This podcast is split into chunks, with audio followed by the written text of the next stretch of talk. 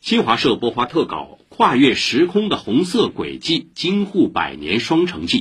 文章说，去年一月八号，习近平总书记在“不忘初心、牢记使命”主题教育总结大会上郑重指出，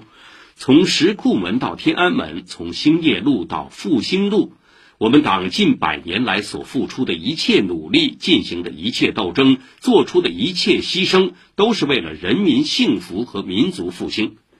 石库门和天安门、兴业路和复兴路，党和国家最高领导人用上海和北京这两座城市的四个地标，生动形象地将中国共产党成立一百年来的历史和启示进行浓缩。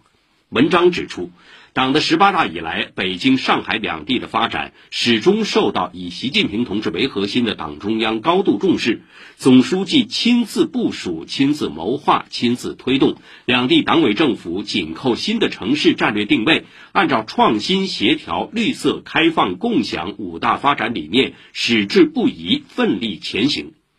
如今，北京、上海两地居民人均期望寿命分别超过八十二岁、八十三岁。而一九四九年，中国人均预期寿命仅有三十五岁。